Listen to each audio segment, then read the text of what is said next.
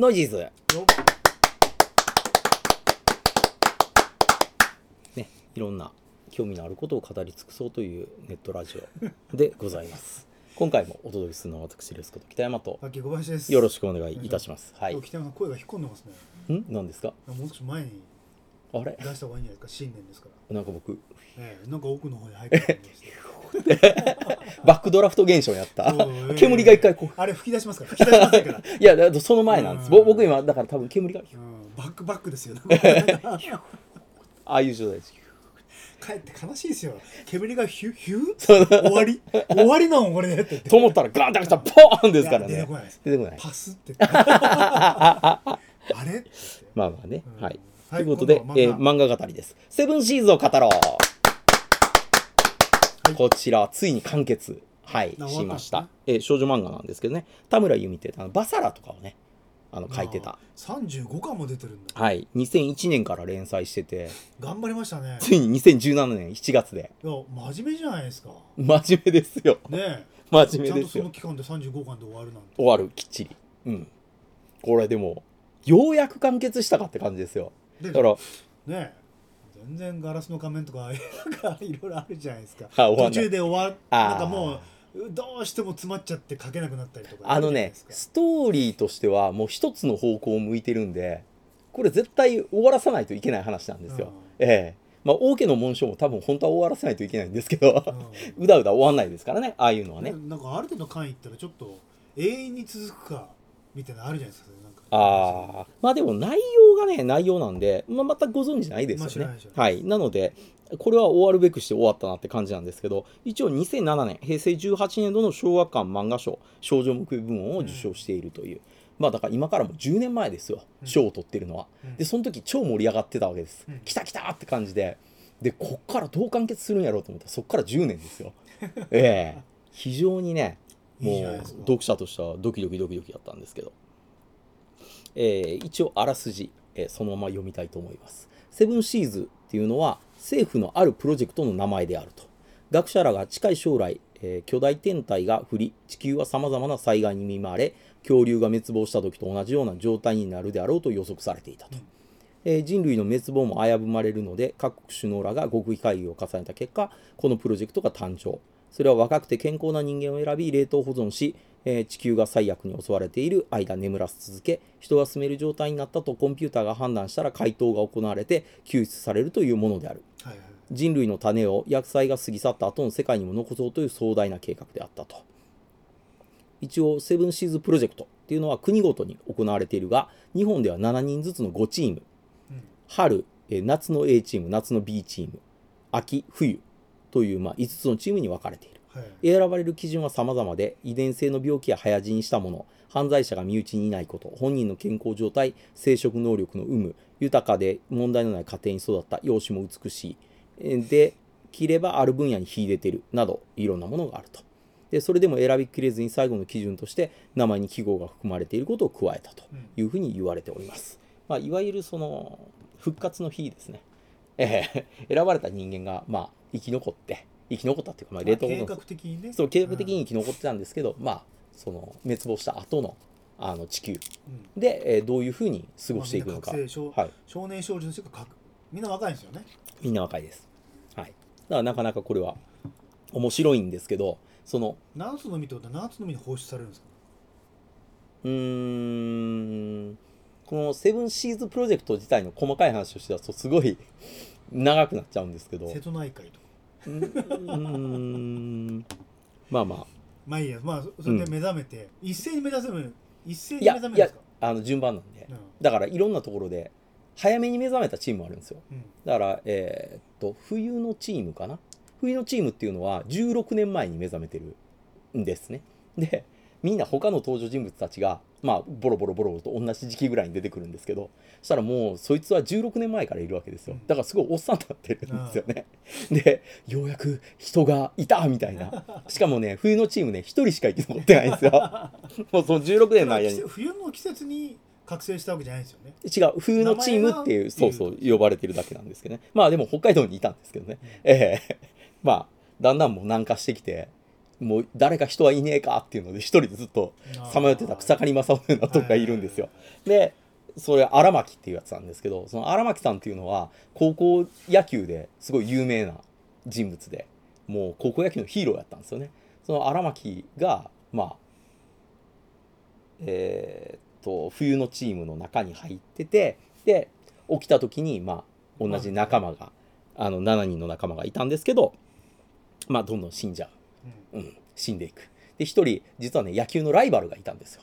でこの世界でお前と野球ができるとはなとか言ってちょっと楽しかったんですけど、うん。まあそいつも死にまして。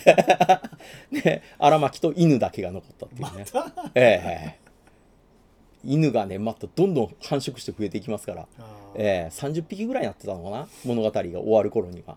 ええ。死ぬ頃にこうやってご主人とかって ずっとついあれでしたよ。あのずっとついてきた16年ついてきてたやつはあの顔からキノコ生えてきて死にましたから。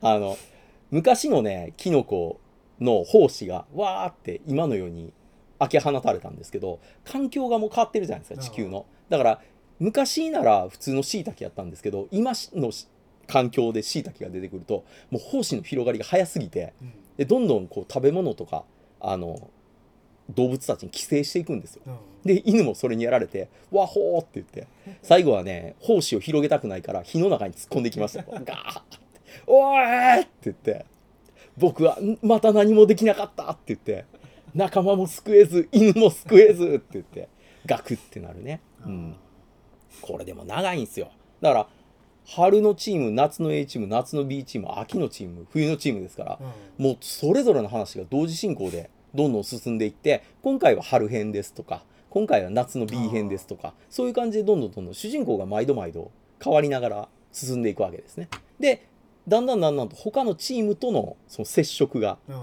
あってで秋のチームなんかはもうやばくって支配階級になってますからうんもう奴隷のように働かされるやつが出てヒエラルキーができてみたいなねそういうひどい世界になってましたし、えー夏の A チームっていうのはもともとがあの選ばれた人間だけを送り込もうっていう施設があってうん。でその中でみんなの殺し合いをやって生き残ったやつらだけがそこに今の時代にはい。やってきてるんです。だからもうものすごい能力値高いんですけど他のチーム結構適当に選ばれてるんですよね。で俺たちは殺し合いまでやってきたんだって。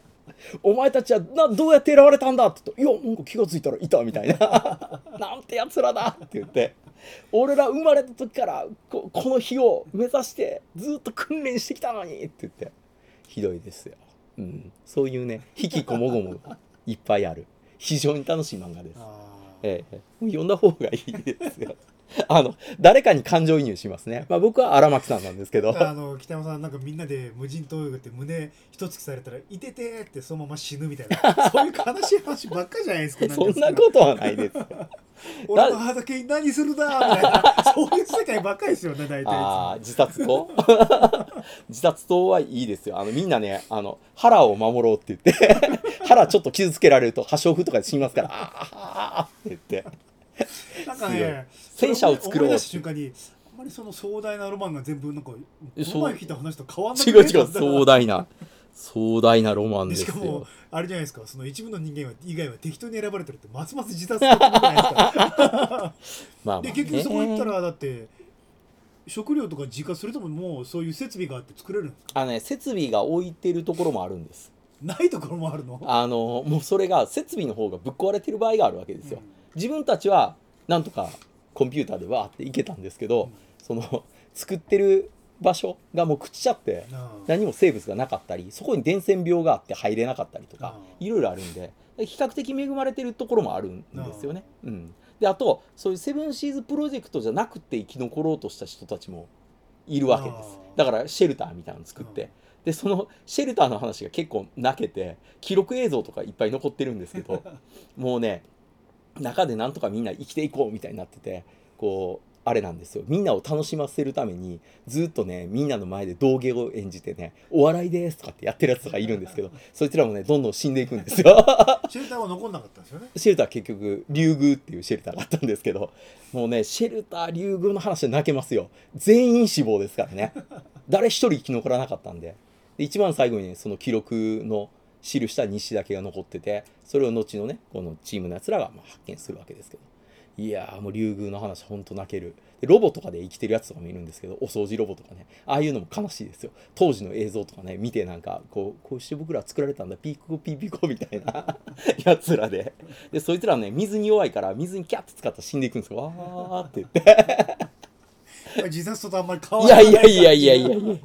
楽しいじゃないですか。自殺とあれですよ。種もみを植えるやつが。ね似てるじゃないですか。最終的にはなくなってね。あのあいつは最後ね椅子に座って俺たちを見てたなって言って椅子をそのままそこに置いて、ええ。なんかねなんか何が違うのかあんまり北山さんの話からねよくわからない。2作品の北山さんが一番面白いと思ってるとか多分同じだからね。なんかま差面白い。が感じられない。面白いですよ。でたまたまなんですけどまあこれは後に理由が明らかになるんですけど違うチーム同士で恋人同士がいるんですよもともとが。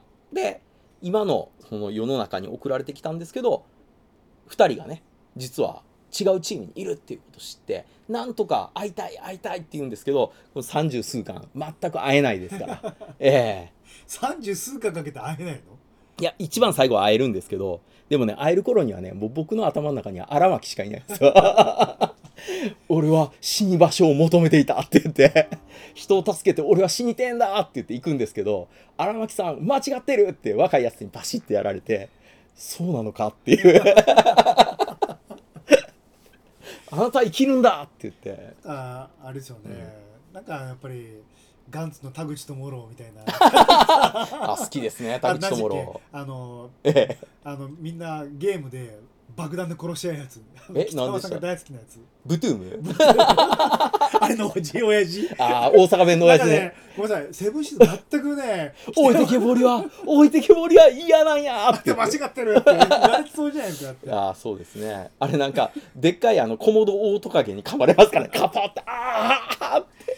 なんでわしだけがみんながほったらかしにしよるあ分かった。うん北山さんがね、このセブンシーズ見て面白いと思ってるとこが全部今までしゃべしゃべった作品と 同じところに反応してるからだからね話を聞くと、うん。あれなんか前いや違う違う違う。違う違う。だいぶ違いますよ。これはもう壮大な話なんで。腹すくれた「いてー!」って死ぬのと じじいがうわあー。俺を一人にしないでくれってずっと言ってる。まあ、ちなみに夏の A チームは人殺しをやりながら生き残ったわけですから、うん。人を殺すこと何とも思ってないんで、で他のチームは武器を持たされてないんですね、でも夏の A チームはもともと武器も中に入ってますんで、もういきなり撃ち殺しますからね。あったらパーンって、お前は危険だなパーンって言って。排除するって言って。なんだこいつら避けもできないのかっていう。もう A チーム最強ですよ。最強なんですけどまあ他の人らみたいに人生経験はないわけですよね。もうひたすらそういうサバイバルの中でしか生きてきてないんで、まあ、そういうところのこう悲しさは結構ありますよね、うん、だから変なとこ世間知らずなんです。こうやればなんか家は建てれるとかこうやればこう火はつけるとかそういうのは詳しいんですけどなんかね恋愛に関してとかうーんみたいな。で生殖行為かみたいな 感じで いきなりこう襲ったりするわけですけど、ええ最低とか言われてね。でうんおーっていうそういう感じですよおおなるほどね、なんか今まで聞いてきた北山さんの好きな漫画の集大成と まあこれ少女漫画なんですけどね、うん。あの男性が読んでも非常に楽しめるあの話ですね。であの指導員っていうのが各チームに1人ずつ大人が一緒に、はい、あの凍結されいるいるいる生き残っているんですけどね。この大人もね結構死んだり生きたりいろいろありますんで。特に中に出てくるモモズっていうやつがいるんですけどこのモズがねあの実は夏の A チームを育てた教官でもあるわけです。えーなのであいつらがこう人殺しとかねやって間違った方向に進まないかなっていうのを常に監視しててですね。あんまり暴走したら俺が殺すかって言ってガーって動いたりとかね。そういう感じになってる。その中荒牧さんは一人でこうずっと来るわけ、ええ、もうずーっと最後は一人生き残ってくる後ろでじーっと田口とろともろみた。い ななぜかテレビの特別戦で主人公の またまた生き残れた。お前が最強だよって話になってくる。んだだんだんとね。うんうん。トモローだいぶ強くなってましたからね。あのオールユニードイズキルみたいになってましたからね。だんだん動きが読めて。あいいですよ、うん。ええ。あガンツの映画は見たんですか？全編後編。前編見たの後編はなんかね飛ばし飛ばし見てうん。まあよくできてるけどふーんみたいな。前編が面白かったですね。うん。やっぱりトモローが。あの慌てふためくトモローがなんか変なうん。超人軍団みたいなのがなんか出てきてませんでしたっけ？出てきてましたね。ガンツ公演、うん。ええー、と思ってなんかうん、だから前半のあれが良かったでしょ？こう超なんか能力を手に入れたーっていう、んうわーってなって。あ面白かったですね。そうですね。二宮がうん。うわーとかってなったりあとまあその場に慣れてないトモローがねこう怯えながら「お終わったんですか?」って言って。いや違う違う違う。あれは関西弁の男やからだいぶ違いますから。ね、うん、だからこういうのはね本当サバイバルものとしても非常に楽しめますし。まあななんかこういう週末ものとかあの生き残ったやつとかやっぱり昔から映画でも結構多いじゃないですか、うん、そういうのがね好きな方ならこの漫画は。なるほど。なかなかハマるのかなと。あとまあ未知の生物とかねやっぱり出てくるとねこれなんなんやみたいなもう自由ですからね。こんな生物がいるんですって言っちゃえばそれで言い切れちゃうところがいいですよね。あの雲で幻覚を見せる雲が出てくるんですけどうんうん。そうするとみんなが一番楽しい夢が見れるんですよ。うん。